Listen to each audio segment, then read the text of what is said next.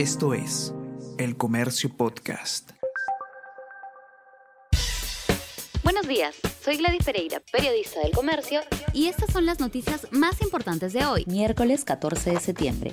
Sale jefe de Digemín tras nueve días en el cargo por frustrado relevo de colchado. El ministro del Interior dispuso la medida horas después de intentar librarse de la responsabilidad por el nefasto memorándum. Whitman Ríos deja la Dirección General de Inteligencia, pero sigue Luis Sánchez, quien firmó el documento y visitó Palacio hace días con un mes de atraso, asignan fondos a la unidad de la PNP para apoyar a la Fiscalía. Este diario reveló ayer que demora afectaba a la división de búsqueda de la DIGEMIN en sus tareas de investigación e inteligencia. Whitman Ríos, saliente director, no atendió los oficios que le envió Colchado.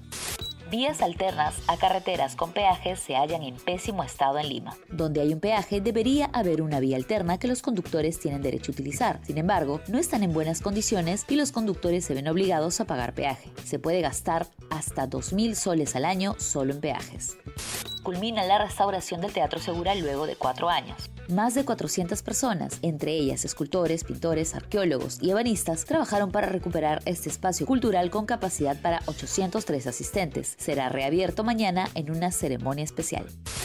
Bayern Múnich derrota 2 a 0 al Barcelona en partido de alto voltaje en la Champions. Con gol de Sané y Hernández, Bayern derrotó a Barcelona por la jornada 2 de la Champions. A pesar de la derrota, Xavi Hernández sostuvo que el Barcelona fue mejor que el Bayern. Hola a todos, ¿qué tal? ¿Cómo están? Eh, espero que estén comenzando su día de manera excelente. Yo soy Ariana Lira y hoy tenemos que hablar del debate presidencial.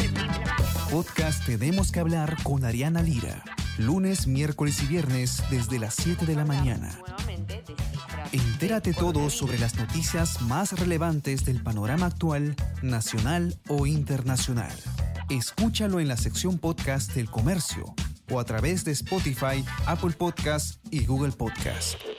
Les despido de ustedes y eh, les digo que se sigan cuidando como siempre y que tengan un excelente fin de semana. Nos encontramos de nuevo de lunes. Chao, chao, conversamos. Esto es El Comercio Podcast.